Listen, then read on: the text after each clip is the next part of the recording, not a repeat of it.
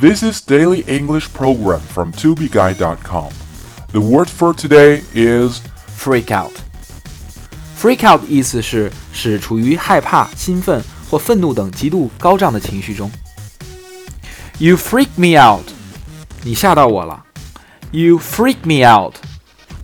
So you are super busy, totally tired, and ready to freak out.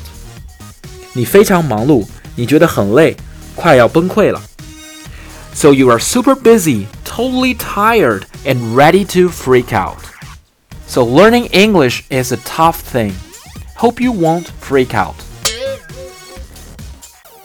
For more learning materials, please visit our website ToBeGuy.com.